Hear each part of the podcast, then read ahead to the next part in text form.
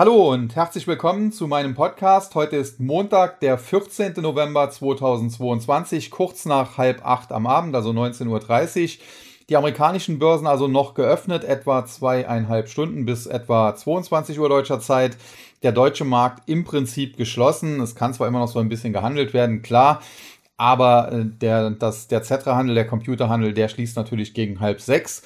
Und insofern haben wir da dann auch schon die Tagesschlusskurse heute gesehen. Ja, Thema heute wird nicht mehr Krypto so sehr sein, wie das noch äh, am Wochenende der Fall war. Da muss man sagen, der Fall FTX, den muss man inzwischen abhaken als wohl einen der größten Betrugsfälle generell aller Zeiten, aber natürlich insbesondere auch im äh, Kryptosektor. Nochmal kurz erläutert, was doch passiert ist. Sam Bankman-Fried, äh, Gründer von FTX, einer der größten Kryptobörsen, war zugleich auch Gründer von Alameda Research, einem wenn man so will, Krypto-Hedgefonds. Dieser Krypto-Hedgefonds hat sich zuletzt verspekuliert, hat deswegen Geld gebraucht und äh, dann hat äh, der gute oder schlechte Sam wohl einfach Kundeneinlagen von FTX genommen und dorthin transferiert, um diesen Hedgefonds, wenn man so will, zu retten. Sowas kann natürlich gut gehen, auch wenn es illegal ist. Der Hedgefonds hätte natürlich Gewinne machen können, man hätte das Geld, Kryptogeld äh, zurückgezahlt und niemand hätte etwas bemerkt. Äh, leider ist es anders gekommen. Das Ganze ist geplatzt und äh, jetzt fehlen halt einige Milliarden bei FTX. Deswegen hier die Insolvenz und insgesamt 135 Firmen aus diesem Sam Bankman Fried Imperium jetzt in der Insolvenz und das ist natürlich andere als gut und äh, ja, hat natürlich dann auch Auswirkungen auf den Kryptomarkt.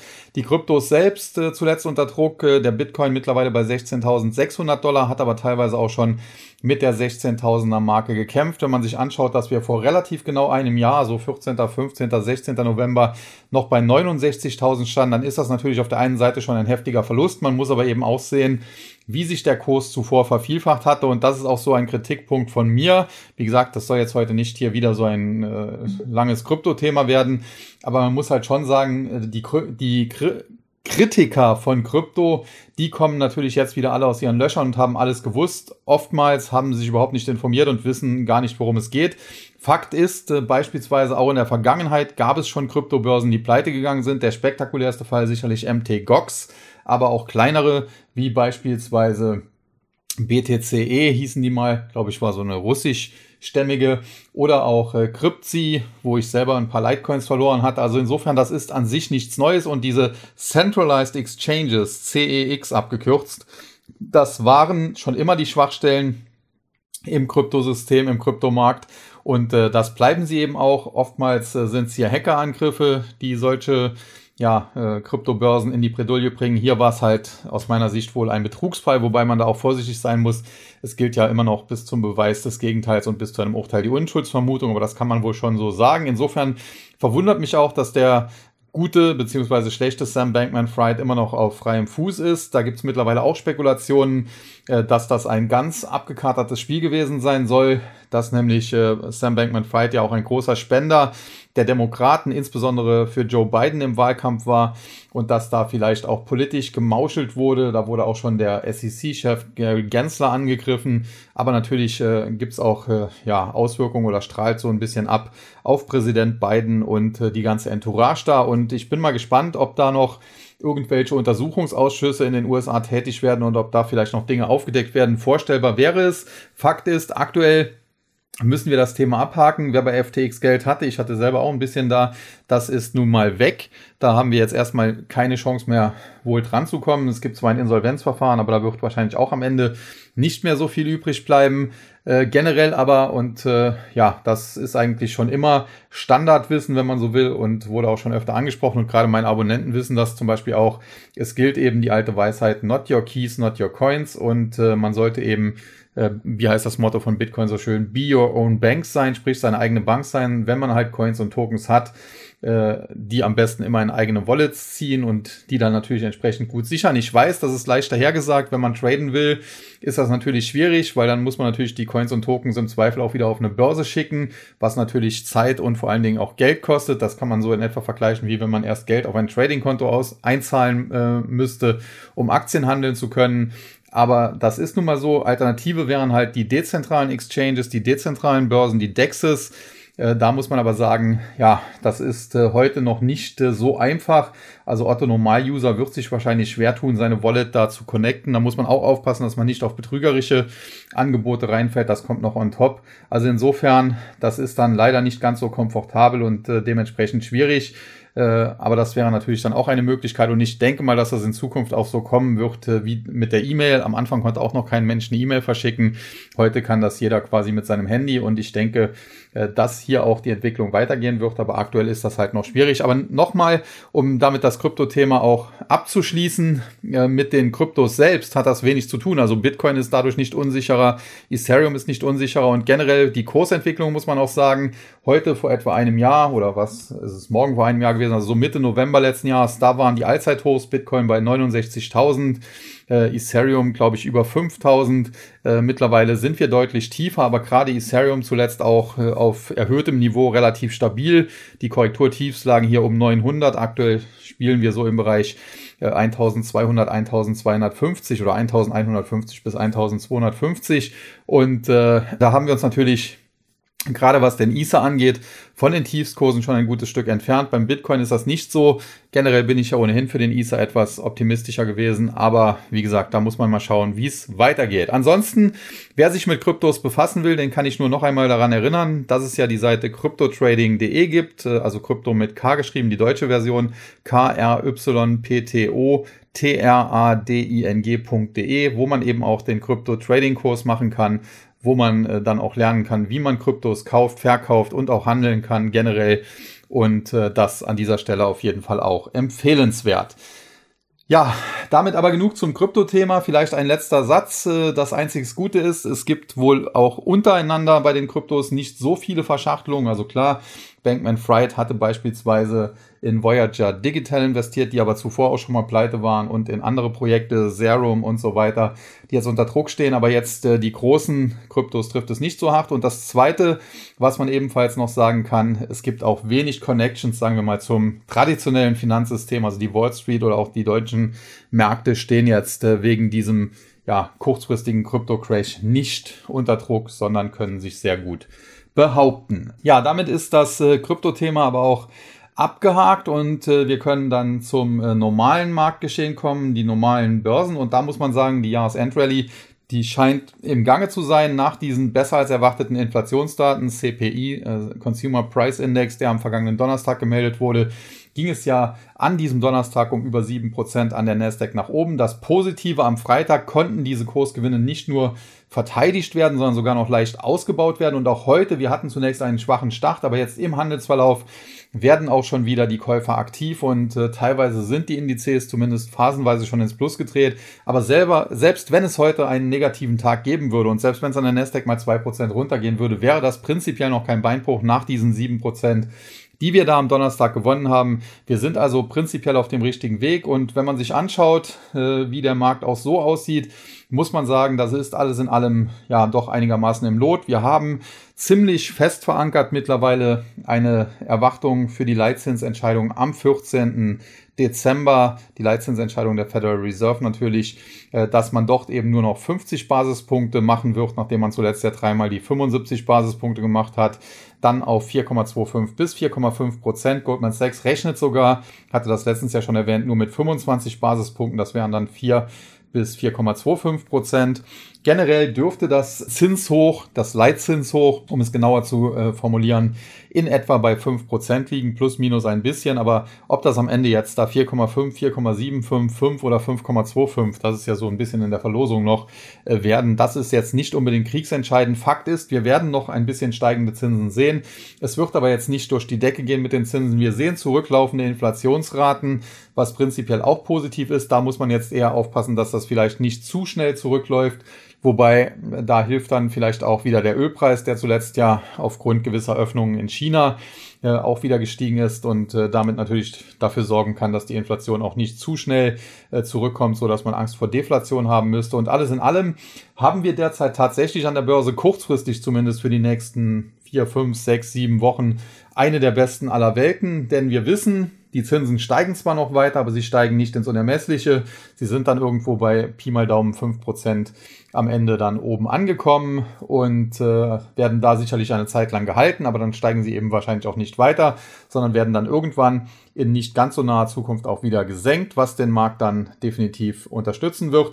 Wir haben zwar quantitativ Tightening, was läuft, aber was prinzipiell aktuell auch noch kein Problem ist, weil eben so viel Überschussliquidität äh, durch die entsprechenden Pandemieprogramme noch vorhanden war und ist, äh, dass das noch einige Zeit in Anspruch nimmt, äh, bis das wirklich richtig durchschlägt. Natürlich, es gibt definitiv Gefahren, die kann man auch nicht vom Tisch wischen. Eine der Gefahren ist, dass aktuell zwar noch sehr, sehr viel Überschussliquidität da ist, die aber jetzt natürlich äh, immer weiter abgesaugt wird. aktuell ist es noch so, dass diese Überschussliquidität auch dafür sorgt, dass vielleicht die Zinsentwicklung, die Leitzinsentwicklung gar nicht so richtig durchschlägt. Aber das kann natürlich eines Tages dann äh, kommen, dann vielleicht sogar mit einer Art Holzhammer, wenn eben die Überschussliquidität langsam weg ist. Also es gibt durchaus Risiken, das kann man nicht vom Tisch wischen, aber kurzfristig in den nächsten ja, sechs, sieben, acht Wochen dürfte das kaum jemanden interessieren. Das heißt jetzt nicht, dass es äh, die nächsten sechs, sieben, acht Wochen jeden Tag nur nach oben gehen kann. Also da muss man auch aufpassen. Da habe ich zuletzt einige Fragen bekommen, gerade auch heute, als es vorbörslich ein bisschen nach unten ging. Ja, war es das jetzt schon wieder mit der Rallye? Wir haben ja jetzt schon sieben, acht Prozent gewonnen in den letzten zwei Tagen. Ist das nicht schon genug? Und da muss man sagen, ja, natürlich, wenn es da sieben Prozent an einem Tag nach oben geht, dann wäre es natürlich sogar fast schon wünschenswert, wenn es da auch mal eine zwei dreiprozentige Korrektur wieder gibt. Also man sollte sich jetzt nicht der Illusion hingeben, dass die Börse ab sofort nur noch steigen kann. Also generell, das gilt natürlich immer und äh, auch in dieser Zeit und äh, es wird auch mal den einen oder anderen schwachen Tag geben, je nachdem, welche Daten da reinkommen. Aber übergeordnet muss man sagen, wenn man sich anschaut, wo wir eben Mitte November standen oder am 10. November standen und wo wir wahrscheinlich dann irgendwann im Januar, wenn äh, diese Rallye dann langsam auslaufen sollte, äh, ja, wo wir dann stehen, dann müsste man doch im Januar deutlich höher stehen als eben da am 10. oder 11. November. Also insofern, wie gesagt, äh, Jahresendrallye heißt nicht, geht jeden Tag nur nach oben, man kann da blind Hebel 100 All-In gehen, da wird man sehr böse auf die Schnauze fallen, aber es heißt eben schon, übergeordnet geht's nach oben und äh, Rücksetzer sind dementsprechend tendenziell kaufenswert. Ja, woran liegt das Ganze noch? Natürlich auch an der Entwicklung der Staatsanleihen, der Renditen der Staatsanleihen in erster Linie. Und da muss man sagen, die steigen heute, sprich die Anleihekurse fallen. Aber auch das aktuell noch kein so großes Problem.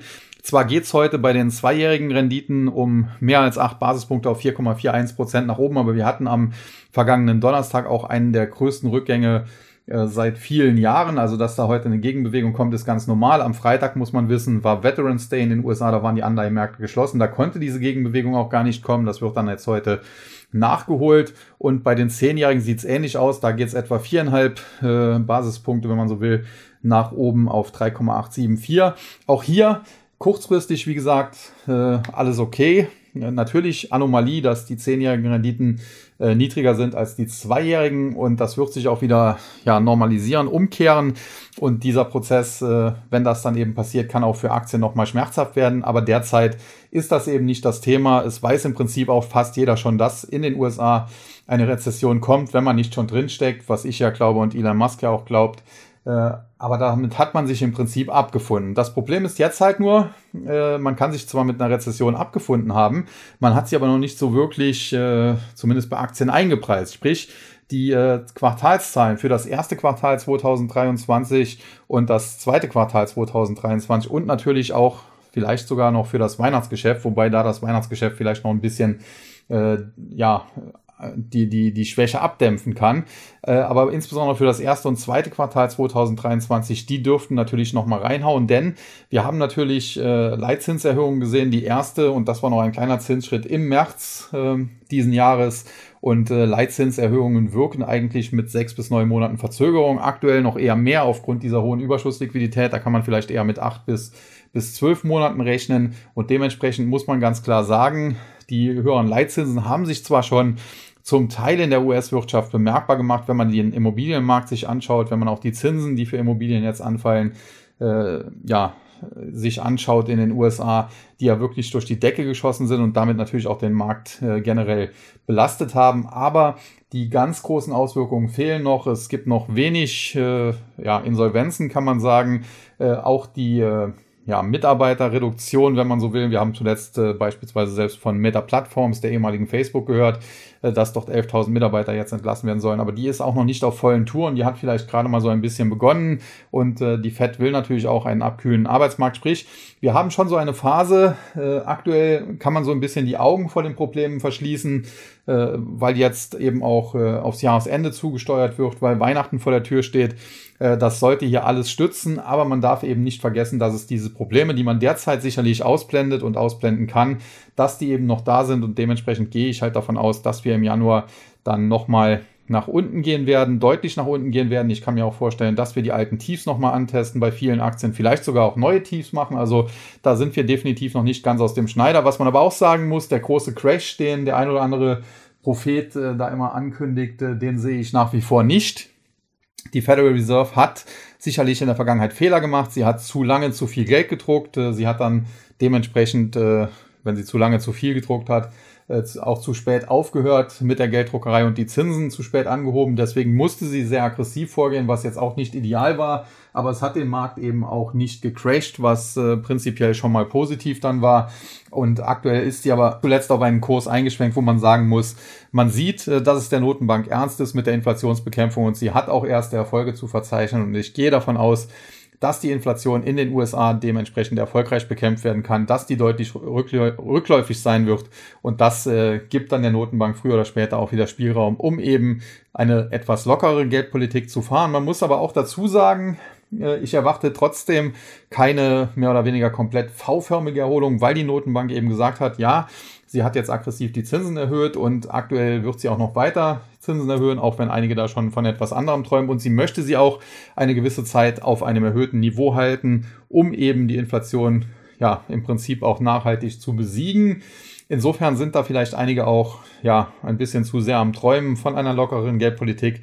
Aber wenn das natürlich dann alles klappt, dann wird in absehbarer Zeit, jetzt noch nicht äh, Anfang nächsten Jahres, aber vielleicht schon Ende nächsten Jahres, die Geldpolitik auch wieder lockerer. Und das wird dann natürlich insbesondere auch wieder Risikoassets stützen. Und damit meine ich dann natürlich Tech-Aktien, die ja am meisten gelitten haben, jetzt hier in der Korrektur, aber und äh, da kann ich also wieder so ein bisschen den Bogen schlagen, sicherlich auch äh, die Kryptowährungen, wo man da auch nicht vergessen darf, dass dann im Mai wahrscheinlich 2024 äh, das nächste Bitcoin-Halving ansteht und die bisherigen Hypes, die folgten meistens so etwa sechs bis acht Monate nach einem solchen Halving, weil ein solches Halving eben die Belohnung für die Bitcoin-Miner, wie der Name schon sagt, halbiert dadurch die Inflationsrate kurzfristig halbiert wird. Und äh, meistens ist es so, dass im Vorfeld halt auf steigende Kurse gezockt wird, was dann meistens äh, nicht besonders gut klappt. Also es geht vielleicht dann ein bisschen nach oben, aber nicht in dem Ausmaß, wie sich das einige da vorstellen. Ganz einfach auch deswegen, weil durch die Halbierung der Belohnung viele Miner abschalten, was jetzt dann auch nicht ideal ist für die Sicherheit des Netzes, wenn die, gleich die auch nie gefährdet wird. Und äh, meistens dann im Laufe der Zeit, wie gesagt, so sechs, acht, neun Monate nach dem Halving beginnt dann so langsam der nächste Hype. Und das würde auch gut in den übrigen Zyklus, wie gesagt, hineinpassen, den geldpolitischen, den man so ein bisschen erwarten kann. Und dementsprechend, ja, das Jahr 2023, insbesondere die erste Hälfte, die dürfte noch einmal schwierig werden, nach einem, ja, wahrscheinlich noch einigermaßen guten Januar kann ich mir gut vorstellen, dass es dann bis Mai, Juni tatsächlich nochmal zu Ausverkäufen kommt, dass es da nochmal richtig blutig vielleicht auch wird, um eben auch die zum Teil schon wieder zu gute Stimmung zu zerstören. Das zweite Halbjahr dürfte dann schon etwas besser sein und wenn wir dann ins Jahr 2024 hineingehen, dann kann man sogar langsam aber sicher wieder mit etwas besseren Kursen und, und einer besseren Kursentwicklung eben rechnen. Ja, das äh, so im groben der Fahrplan und äh, damit wäre ich jetzt eigentlich schon für heute so gut wie am Ende, aber ich möchte doch äh, heute mal die Gelegenheit nochmal nutzen und auf äh, Indizes und ein paar Einzelaktien eingehen. Da haben wir zum Beispiel den DAX heute im Plus mit knapp 90 Punkten oder gut 0,6 Prozent, 14.313. Es ist noch nicht lange her, da habe ich in meinem freien Stream, also kostenlos für alle sogar geschrieben, bei etwa 13.040, 13.050 Punkten, dass wenn man den DAX kaufen möchte, es jetzt machen muss. Das war vor, keine Ahnung, 10 Tagen oder so. Und äh, ja, ich hatte so ein Kursziel genannt, das lag so etwa 500, 550 Punkte über dem Kaufkurs. Und äh, im Prinzip wurde das sehr schnell erreicht, obwohl das, als ich diese in Anführungszeichen Empfehlung ausgesprochen habe, sich kaum jemand vorstellen konnte. Mittlerweile muss man aber sagen, der DAX übertreibt sogar ein bisschen, ist jetzt sehr, sehr steil in kurzer Zeit nach oben geschossen und auch das deutet natürlich darauf hin, dass es auch mal hier zu Rückschlägen kommen kann. Generell muss man aber sagen, der steile Abwärtstrend, den der DAX zuvor hatte, nach einer Art Doppeltop da im Bereich 16.200, 16.300 Punkte, dass äh, dieser Abwärtstrend, der ist mittlerweile überwunden worden, sogar nochmal quasi per Pullback auch getestet worden. Der DAX hat sich nach oben abgestoßen. Das war so mit Kursen über 13.200, 13.300 der Fall. Und prinzipiell könnte der Index jetzt problemlos auf ja, 15.000 oder vielleicht sogar noch einen Tick über 15.000 steigen.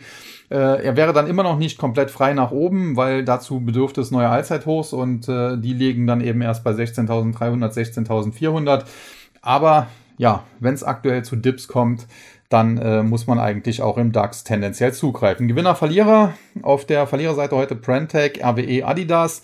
Muss man sagen, Prentec, Chemie leidet natürlich auch so ein bisschen unter der Energiesituation. RWE, Energie, zuletzt eher positiv gelaufen, gab es ein paar Gewinnmitnahmen und Adidas war ja regelrecht abgestürzt, teilweise ja in Richtung 90 Euro unterwegs. Dann gab es die Meldung, dass der Puma-Chef äh, von Puma eben zu Adidas wechseln soll und äh, die Aktie kannte kein Halten mehr. Aus meiner Sicht ging das auch äh, zuvor sehr schnell, sehr tief, muss man sagen. Äh, jetzt aber die Erholung, die war auch wieder extrem, 50 Prozent und mehr innerhalb kurzer Zeit. Also da kann es durchaus nochmal Rückschläge geben. Ich würde nicht wundern, äh, wenn Adidas zwar jetzt kurzfristig, also ganz kurzfristig in den nächsten Tagen ein bisschen zurücksetzt, aber generell noch ein bisschen weiter nach oben geht, aber dann im Laufe des, halb, des ersten Halbjahres des nächsten Jahres dann nochmal auf die Mütze bekommt und vielleicht sogar nochmal in Richtung 100 Euro oder darunter fallen könnte. Ja, die Gewinnerseite Zalando, Merck, äh, Infineon. Da merkt man natürlich äh, die zuletzt bessere Stimmung. Infineon, Chip-Aktie, geht heute mit fast 8% durch die Decke. Zalando, Internet-Commerce, E-Commerce, ebenfalls zuletzt super gelaufen von 2021 jetzt auf 34. Das Problem ist halt wirklich äh, die extremen Bewegungen. Zunächst wurden diese Aktien ausverkauft, als gäbe es das Unternehmen nächste Woche nicht mehr oder morgen schon nicht mehr, als, als stünden die quasi mit einem Bein vor der Pleite. Und äh, kaum wird die Stimmung besser, werden diese Aktien dann gekauft wie die Irren. Und äh, das ist natürlich ein Markt, das muss man auch so sagen, das ist nicht normal und das ist eigentlich auch kein gutes Zeichen. Das äh, ist einfach so, so schön das ist, wenn man eine Zalando bei 20 oder 21 gekauft hat und sie jetzt dann schon bei 34 sieht und, und dann sagt, ja cool, jetzt habe ich hier in, in 10 Tagen 50, 60 Prozent oder mehr gemacht. Aber das ist eben kein Zeichen eines gesunden Marktes. Das muss man schon so ganz klar sagen, weil das eigentlich nicht der Normalfall sein kann und sollte. Und dann die Merck, äh, zuletzt wieder auf dem aufsteigenden Ast, wurde zwischenzeitlich auch mal deutlich nach unten geprügelt, hat aber immer die äh, wichtige Unterstützung so im Bereich ja 155 bis 160 äh, im Prinzip verteidigen können. Und jetzt geht es eben wieder nach oben. Noch gibt es hier keine frischen Kaufsignale, aber das kann durchaus noch kommen. Und generell ist natürlich Merck eine der stärkeren Aktien im DAX. Dann haben wir den MDAX äh, heute mit einem Plus von 1,27 Prozent oder knapp 330 Punkten, 26.300 und äh, knapp 5. Auch hier zuletzt deutliche Erholung, muss man sagen, aber hier muss man auch sagen, ja, der Abwärtstrend, den kann man zwar wenn man da so eine Linie zeichnet, äh, als, als übersprungen ansehen, als gebrochen ansehen, was tendenziell auch positiv ist. Aber ähm, ja, die Frage stellt sich hier nach der Nachhaltigkeit. Also mittlerweile muss man sagen, mit 26.300 ist man natürlich schon etwa 1000 Punkte über dem äh, Niveau, was eben für diesen charttechnischen Ausbruch äh, verantwortlich wäre. Also so 25.2, 25.3, 25.4.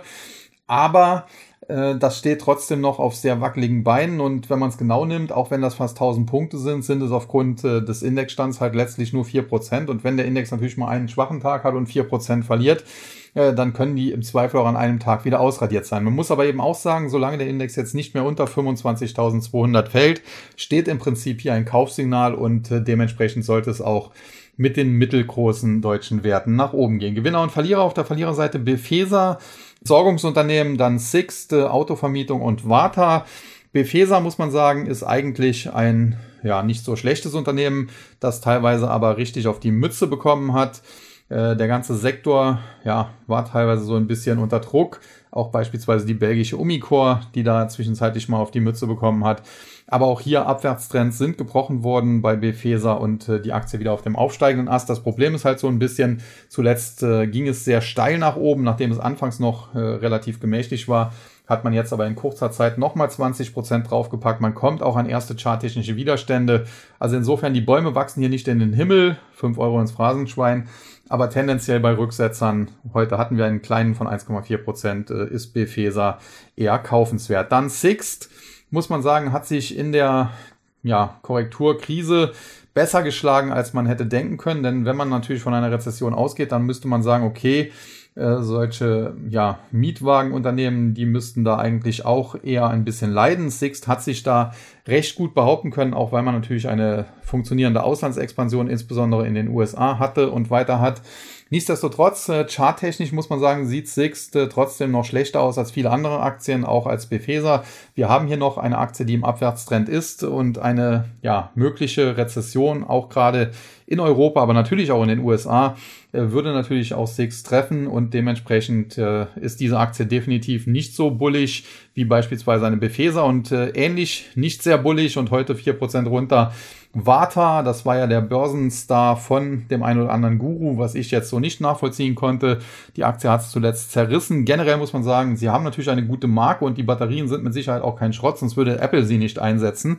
Aber sie haben natürlich eben auch großen Konkurrenzdruck aus Asien, was nicht neu ist und es gab dann natürlich auch zuletzt äh, teilweise von irgendwelchen Gurus geschürte Spekulationen über Elektromobilität und so weiter, was da alles kommen sollte. Und äh, ja, gekommen ist dann leider nicht viel. Dementsprechend der Kurs abgestürzt nach auch, ich glaube, zwei oder drei Gewinnwarnungen. Und äh, jetzt muss man mal schauen, ja, ob man hier die Scherben irgendwann einsammeln kann. Im Tief war die Aktie schon fast bei 25. Insofern die Erholung zuletzt auch sehr steil, denn es ging teilweise Richtung 34. Das sind dann ja schon äh, teilweise 30, fast 40 Prozent. Aber ja, es spricht eigentlich wenig dafür, dass die Aktie sich nachhaltig erholt und nachhaltig würde hier bedeuten mindestens mal in Richtung 50 und mehr. Das sehe ich derzeit nicht und dementsprechend, ja, Warta, wer sie hat, ob man sie jetzt noch verkaufen muss, sei mal dahingestellt, aber einsteigen würde ich definitiv nicht. Und die Gewinnerseite dann United Internet, K&S und Rheinmetall. United Internet muss man sagen, äh, auch sehr tief in den Keller geprügelt worden. Prinzipiell aber ein gutes Unternehmen unter der Leitung von Ralf Dommermuth, der einer der reichsten Deutschen geworden ist. Man hat hier diese Tochter, ehemals Drillich, jetzt 1 und 1 AG, die ein eigenes Mobilfunknetz ja aufbauen möchte, beziehungsweise es jetzt auch aufgebaut hat. Natürlich hängt der Erfolg von United Internet jetzt auch sehr stark an 1 und 1, aber prinzipiell sieht das alles nicht so schlecht aus und äh, ja, sowohl 1 und 1 als auch besonders United Internet sind aber durch die Korrektur relativ günstig. Dann K&S das ist ein bisschen schwierig zu beurteilen, die Aktie, muss man sagen. Man hat hier zum einen natürlich Immobilien, insbesondere die Kavernen, die man vielleicht auch vermieten kann, um irgendwelchen Müll einzulagern etc. Ähm, das war vielleicht bisher in, in, den, äh, ja, in den Businessplänen und auch in den Analystenschätzungen gar nicht mal so drin, wobei jetzt das bisher auch noch nicht das große Geschäft ist, aber das, was nicht ist, kann noch werden. Das Kerngeschäft Düngemittel, das äh, hat zwischenzeitlich natürlich stark profitiert äh, von der Situation Russland-Weißrussland, denn Uralkali, man kennt es aus der Formel 1, einer der größten Düngemittelproduzenten, die sind natürlich dann auf Sanktionslisten. Dünger wurde aber gebraucht. Dementsprechend gingen die Düngerpreise im Westen teilweise durch die Decke und solche Unternehmen wie eben K&S, aber auch Nutrien und andere haben sich da eine goldene Nase verdient. Das hat sich nun aber wieder so ein bisschen gelegt. Insbesondere muss man auch sagen, die Bauern, die halt diesen Dünger nutzen, die können halt auch nicht jeden Preis zahlen. Im Zweifel werden sie dann auch mal verzichten. Und äh, die Aktie von K&S hat es dementsprechend auch deutlich auf den Boden der Tatsachen zurückgeholt. Generell muss man sagen, es ist keine grottenschlechte Aktie, aber es ist eben jetzt auch nicht das absolute Vorzeigeunternehmen im DAX und oder im MDAX, waren aber mal im DAX.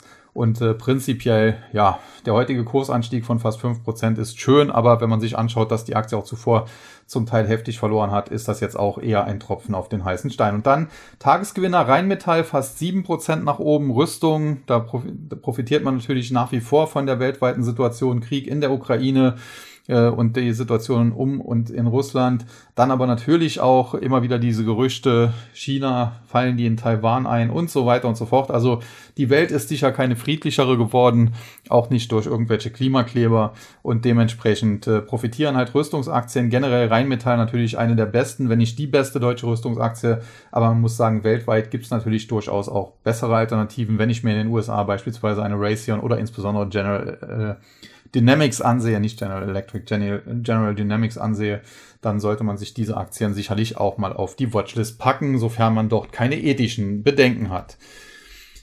Dann der S-DAX, äh, da gab es heute leichte Verluste, nämlich äh, etwa 8 Punkte, 0,06 Prozent. Wie kommt's? Nun, im Prinzip hängt alles an einer Aktie, nämlich Morphosis. Morphosis, Biotech-Unternehmen, war mal ein Star. Das neue Management hat das Unternehmen mehr oder weniger fast schon zugrunde gerichtet. Ich äh, bin da immer noch entsetzt drüber und begleite diesen Absturz ja schon seit längerem und rate ja seit längerem auch schon da wegzubleiben. Heute jetzt äh, gab es eine Meldung, da kann das Management jetzt nichts für, nämlich bei Gantenerumab, dem äh, ja, Mittel, das gegen Alzheimer äh, entwickelt werden sollte, und zwar in Zusammenarbeit mit Roche, also Morphosis mit Roche. Da gab es äh, klinische Studiendaten, die sind schlecht ausgefallen, hat die Aktie von Roche auch belastet, die fiel drei drei bis vier Prozent. Morphosis bekam richtig auf die Mütze, 30 Prozent fast nach unten auf 14,80 Euro. Der Chart sieht grausam aus, fundamental sieht es grausam aus. War mal zusammen mit Evotech das beste deutsche Biotech-Unternehmen und leider ist derzeit nicht so viel davon geblieben. Ansonsten Deutsche Pfandbriefbank dreieinhalb Prozent nach unten und Shop-Apotheke setzt die Talfahrt auch weiter fort. Da gab es zuletzt ja Meldungen, dass es immer noch mit dem E-Rezept, was in Deutschland geplant war, äh, ja, Probleme gibt, dass das wieder verschoben werden dürfte aufgrund Bedenken Datenschutz und ja, das hat dann natürlich diese Online-Apotheken auch richtig zerrissen und äh, heute geht's da weiter. Dann die Gewinnerliste, da haben wir Hypopocht, äh, Absturz ist erfolgt, jetzt eine mega Erholung. Problem ist hier prinzipiell, die Aktie kommt von weit oben, von 300 oder sogar 400 Euro teilweise unter 100 gefallen und jetzt hat sie sich zuletzt mehr oder weniger aus dem Stand fast verdoppelt von im Tief 75 auf jetzt äh, knapp 150. Da könnte man jetzt auf die Idee kommen, ja okay, ist ein gefallener Engel, der jetzt wieder am Aufstreben ist. Die Immobilienkrise, äh, die ist vielleicht dann doch nicht so schlimm und so langwierig. Die EZB lenkt vielleicht früher geldpolitisch ein und so weiter. Also da lassen sich sicherlich viele äh, Argumentationslinien finden, wie man Hypopocht jetzt dann auch positiv bewerten kann. Aber charttechnisch muss man sagen, hat die Aktie einfach nur ein Gap geschlossen, was sie, wann war es, im äh, September, Ende September, eben aufgerissen hatte. Und das ist eigentlich jetzt nicht untypisch und dementsprechend muss man die Aktie jetzt sehr genau beobachten. Wenn sie jetzt weiter Gas gibt, über 150, dann kann es in Richtung 175 bis 180 gehen. Aber wenn sie jetzt hier anfängt zu ruckeln, hängen zu bleiben, dann kann es auch von hier sehr schnell wieder abwärts gehen. Vielleicht nicht ganz zurück auf die Tiefs, aber zumindest mal Richtung 120 und äh, womöglich auch nochmal Richtung 100. Also äh, Hypoport kann man sicherlich auch auf ein Comeback setzen, aber nicht in der aktuellen Situation und schon gar nicht heute, wo sie dann nochmal 6% draufgepackt hat. Dann Adesso aus dem IT-Dienstleistungssektor, muss man sagen, eine Aktie, die auch tief gefallen war, sich jetzt zuletzt etwas erholt hat. Da gibt es auch ein paar andere Kandidaten wie Athos Software, wie Secunet Security, die sich zuletzt schön erholt haben. Prinzipiell diese Erholungen stehen einfach damit in Zusammenhang, dass diese Aktien zuvor zum Teil zu weit ausverkauft wurden. Die Frage ist halt jetzt, wie nachhaltig sind solche Bewegungen? Äh, wie weit geht's noch nach oben? Ich habe heute zum Beispiel auch im Takt die Frage, die Frage bekommen nach Snap, also der Snapchat-Muttergesellschaft. Und das Problem ist halt, ja, die Aktie ist halt von glaube 80 oder über 80, fast 90, teilweise auf, auf 8 Dollar und weniger gefallen. Und äh, sie kann sich, aktuell ist eine Erholungsbewegung am Laufen bei etwa 11, 12. Und die kann sich auch noch fortsetzen in Richtung 15, 16. Äh, aber es wird dann halt teilweise schon wieder erwartet, ja, kann das noch auf 20 oder 25 gehen. Ich will jetzt nicht ausschließen, dass das möglich ist. Also keine Frage, das ist bei Snap durchaus möglich. Äh, wer von 80 kommt und auf 8 fällt, der kann auch wieder auf 25 steigen. So ist das nicht. Das wäre immer noch ja im, im längerfristigen Kontext keine große Sache nach diesem beispiellosen Absturz. Aber man muss natürlich auch aufpassen, dass man da nicht überzieht und keine zu großen Erwartungen hat. Und äh, welche fundamentalen Gründe gäbe es denn, dass Snap sich da von 8 Dollar auf äh, 25 verdreifacht? Keine. Und dementsprechend wäre das dann wahrscheinlich auch nicht sonderlich nachhaltig. Bei Adesso, wie gesagt, muss man ein bisschen anders das Ganze sehen. Prinzipiell die Aktie zu weit nach unten geprügelt worden, jetzt Gegenbewegung, aber da muss man auch sehen, die Bäume wachsen auch hier nicht in den Himmel, auch wenn ich das jetzt zum zweiten Mal, glaube ich, sage und damit 10 Euro ins Phrasenschwein schmeißen muss. Ja, und der Tagesgewinner im S-DAX, der dann den Index auf der anderen Seite nach dem Morphosis Absturz so ein bisschen gerettet hat. Unipa heute plus 17,5 Prozent, 4,60 Euro. Da muss man sagen, ja, die Zocker sind am Werk. Eigentlich ist das Unternehmen äh, oder die Aktie weniger wert. Aber wenn sich halt die Zocker draufstürzen, dann kann so etwas wie heute eben passieren. Dann der TechDAX. Schönes Plus von fast einem Prozent, über 30 Punkte, 3120 knapp. Auch hier muss man sagen, aus charttechnischer Sicht zuletzt durchaus äh, ja, lobenswert die Entwicklung. Hätte sogar noch ein bisschen Platz so Richtung 3200, 3210. Dann muss man schauen, welche Formation da am Ende rauskommt. Denn äh, das ist aktuell so ein bisschen tricky es kann natürlich sein, dass das jetzt aktuell, wie gesagt, nur eine größere Gegenbewegung äh, dann halt war beziehungsweise wird und äh, der Index danach wieder auf, auf starke Tauchstationen geht. Wenn er aber über 3200 steigen sollte, dann wären auch 3400 drin und über 3400 müsste man fast schon damit rechnen, dass es wieder Richtung 4000 fast gehen kann, äh, was aber fundamental absurd wäre und ich deswegen an dieser Stelle definitiv nicht unbedingt äh, präferiere. Gewinner, Verlierer, Verliererseite, Warta hatten wir schon, Morphosis hatten wir schon, bleibt noch Nordex, äh, Windkraft, äh, muss man sagen, äh, generell in dem Sektor erneuerbare Energien läuft es zwar rund, aber aktuell eher in der Solarbranche, Wind äh, nicht so gefragt. Morph äh, Quatsch, Morphosis. Nordex zuletzt mit einer schönen Erholungsbewegung von etwa 7,25 Euro aus, jetzt Richtung fast schon 11 und viel mehr wie 11, irgendwo zwischen 11 und 12, gebe ich der Aktie nicht. Wer sie hat, kann vielleicht noch ein bisschen versuchen, ein bisschen was auszureizen. Aber jetzt groß da noch einsteigen, dafür ist sie schon zu hoch gelaufen. Ja, und die Gewinnerseite Infineon hatten wir schon, United Internet hatten wir schon, bleibt noch Siltronic. Da wurde ja die Übernahme aus China seinerzeit abgesagt. Das hat die Aktie dann fallen lassen. Der Chipsektor zuletzt natürlich generell unter Druck. Das hat auch nicht unbedingt äh, für positive Stimmung gesorgt. Und mittlerweile hat sich die Aktie von den Tiefs schon wieder um äh, fast 50 Prozent erholt. Das sind halt wirklich kranke Bewegungen, die nicht für einen gesunden Markt sprechen, muss man so ganz klar sagen. Man muss aber auch äh, zum Teil eben sehen, bei Siltronic ist das jetzt gar nicht mal so groß der Fall. Bei, Ad, äh, bei Adesso ist das vielleicht eher äh, mehr zu sehen gewesen, dass eben die Abverkäufe zum Teil zu weit gingen und äh, dementsprechend dann auch die Erholungen so groß ausfallen, wie sie das nun mal tun.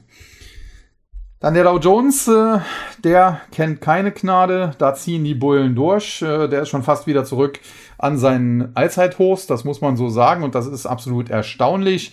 Heute auf jeden Fall packen die Bullen aktuell schon wieder 200 Punkte fast drauf, Richtung 34.000. Das Allzeithoch, wenn man sich das anschaut, das lag hier im Index und das ist noch gar nicht so lange her, bei etwas über 36, fast schon Richtung 37.000 Punkte. Das hatten wir ja im Januar diesen Jahres. Anschließend ging es zum Teil sehr tief, aber zuletzt gerade die Old Economy, die Industriewerte natürlich etwas gesuchter als die Techs, äh, dementsprechend die Entwicklung hier deutlich besser.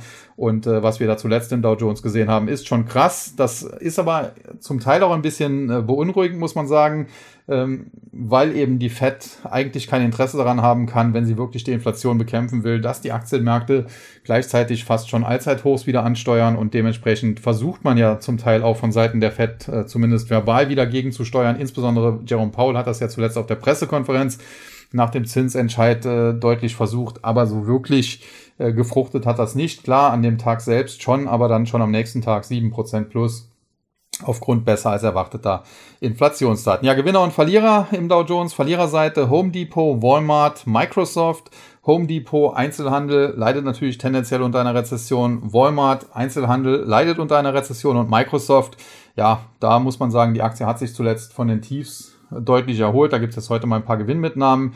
Generell bleibe ich dabei, so Kurse 220 bis 225. Da lassen sich bei Microsoft erste Positionen immer vertreten. Worst Case wäre, dass die Aktie nochmal Richtung 180 abtaucht. Das muss man im Zweifel aushalten. Wenn das passieren sollte, muss man nachlegen. Ansonsten, ja, habe ich das in der Vergangenheit recht gut getroffen. Wenn es äh, den Worst Case nicht mehr geben sollte, habe ich das Tief, ja, das lag so irgendwo zwischen 220 und 225 relativ exakt äh, ansagen können. Gewinnerseite Visa, Johnson Johnson, Merck Co. Visa, muss man sagen, Kreditkartenunternehmen, könnte man denken, leidet unter der Inflation, aber äh, wenn natürlich alles teurer wird und trotzdem mit Kreditkarte bezahlt wird, dann wird halt am Ende äh, im Endeffekt mehr Transaktionsvolumen generiert und dementsprechend äh, höhere Gebühren, Transaktionsgebühren für Visa. Also letztlich sind sie dann doch ein Gewinner, ähnlich wie Mastercard, ähnlich wie vielleicht auch American Express. Generell gutes Unternehmen, gute Aktie und äh, ja, aus meiner Sicht äh, ist dann halt nur so ein bisschen fraglich, warum PayPal äh, so weit noch zurückhinkt.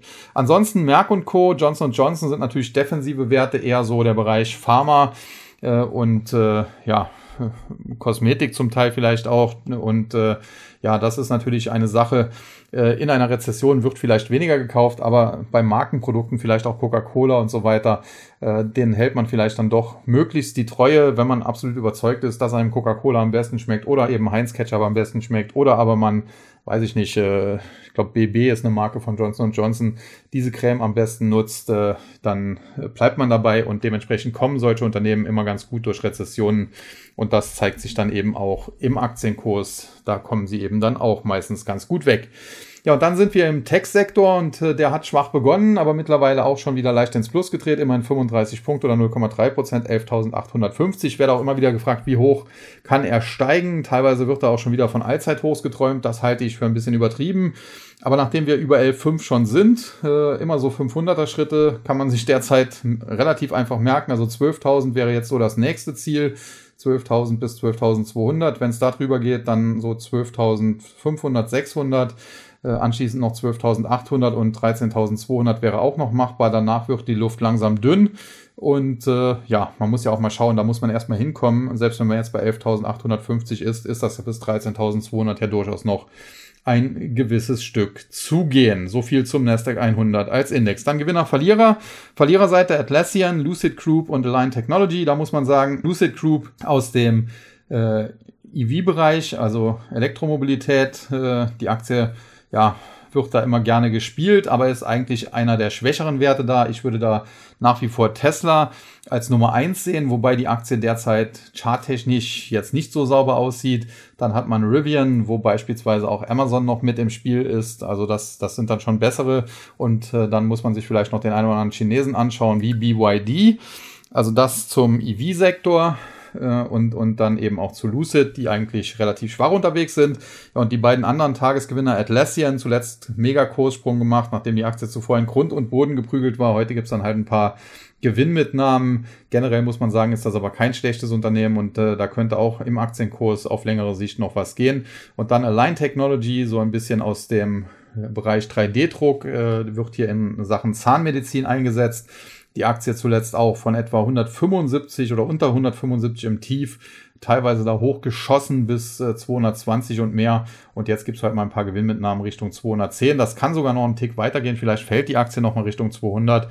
Aber tendenziell, ja, ist sie aktuell zumindest kurzfristig auf einem guten Weg.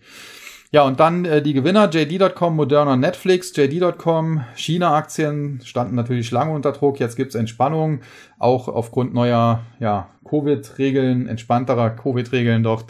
Ja, das hilft. Und dann hatten die zuletzt natürlich auch noch Singles Day, äh, quasi von der E-Commerce-Branche da ins Leben gerufen, äh, so, so vergleichbar mit dem Prime Day bei Amazon und das hat natürlich hier geholfen und die Aktie von JD.com heute mit einem Plus von über 5%. Dann Moderna, äh, da muss ich ganz ehrlich gestehen, verstehe ich das Plus nicht so ganz. Ich schaue mal gerade, ob es da heute irgendwelche aktuellen Nachrichten gibt, sehe ich jetzt nicht.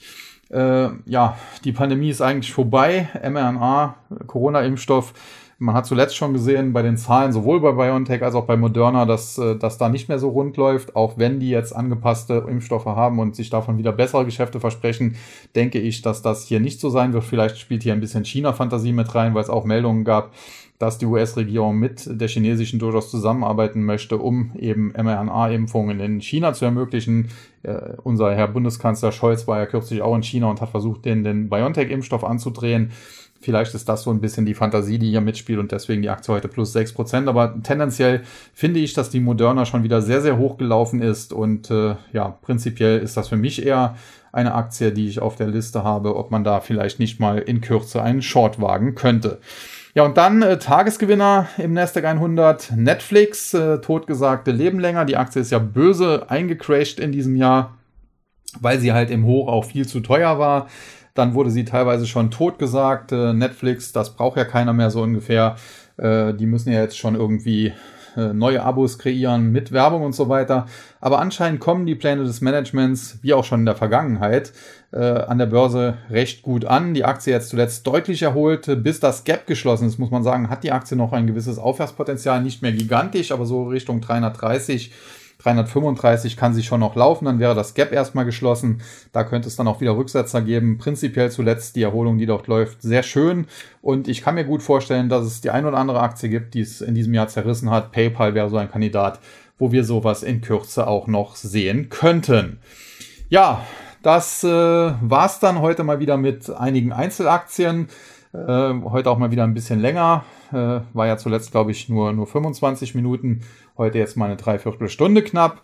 Ich denke, dass damit dann aber auch alles gesagt ist. Und äh, ja, ich denke, dass der Podcast jetzt auch auf einem guten Weg ist. Wir werden da immer ein bisschen variieren. Ich werde zwischendurch immer mal wieder auch die ein oder andere Einzelaktie besprechen, insbesondere wenn da große Kurssprünge oder große Kursverluste drin sind, wie beispielsweise heute eine Morphosis.